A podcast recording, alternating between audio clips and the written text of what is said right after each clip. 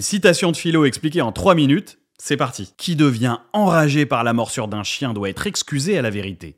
Et cependant, on a le droit de l'étrangler. Spinoza, lettre à Oldenburg. Imaginez que vous ayez été mordu par un chien et que vous deveniez un danger pour l'ensemble de la communauté. C'est pas de votre faute, et pourtant, si on n'a pas le choix, il bah, faudra vous éliminer pour sauver votre entourage. Alors sur ce point, vous allez être tous d'accord. D'ailleurs, on voit ça dans tous les films de zombies, à partir du moment où vous avez été mordu, bah, vous devenez une menace et il faut vous éliminer. Même si c'est pas de votre faute. Alors jusque-là, vous allez me dire rien d'extraordinaire dans cette citation. Mais faut creuser un peu plus loin pour comprendre le sens profond de cette citation.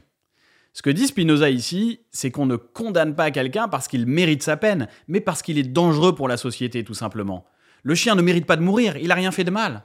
Il était juste malade, il avait la rage. Et quand on a la rage, on devient agressif et dangereux pour les autres. C'est involontaire. Alors ok, vous allez me dire, dans le cas d'un animal enragé, c'est compréhensible. Mais un serial killer qui tue ses victimes, il n'est pas malade, il sait très bien ce qu'il fait. Eh bien, c'est là où la position de Spinoza est intéressante. Spinoza est déterministe, c'est-à-dire qu'il pense que tout ce qui nous arrive est déterminé par une cause. Rien n'arrive sans raison. On voit ça très bien dans la série Mindhunter, qui reprend la biographie des vrais serial killers, et ce qui est incroyable, c'est qu'ils se font attraper par des profilers, parce que les profils psychologiques sont toujours les mêmes, et c'est ce qui permet de les retrouver. Personne ne devient serial killer sans raison. Il y a un profil psychologique lié à une enfance particulière avec des traumatismes particuliers. Donc ce que dit Spinoza ici, c'est que personne n'est coupable des crimes qu'il commet puisqu'on est tous déterminés par des causes. Mais il faut quand même neutraliser les criminels pour s'en protéger.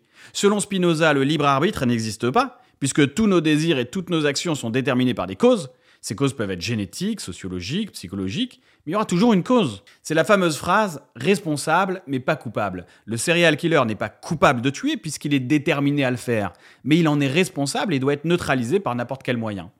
Si vous tombez sur un sujet de disserte sur la justice, cette citation vous permettra de montrer que la justice ne punit pas les criminels parce qu'ils le méritent, mais pour protéger la société. Par exemple, si vous tombez sur la dissertation suivante, si l'homme n'est pas libre, est-il responsable de ses actes? Dans une première partie, vous allez dire que non, il n'est pas responsable.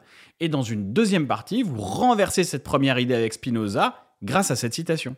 Et vous, vous êtes d'accord avec Spinoza? Les hommes ont-ils un libre arbitre? Dites-moi ce que vous en pensez dans les coms.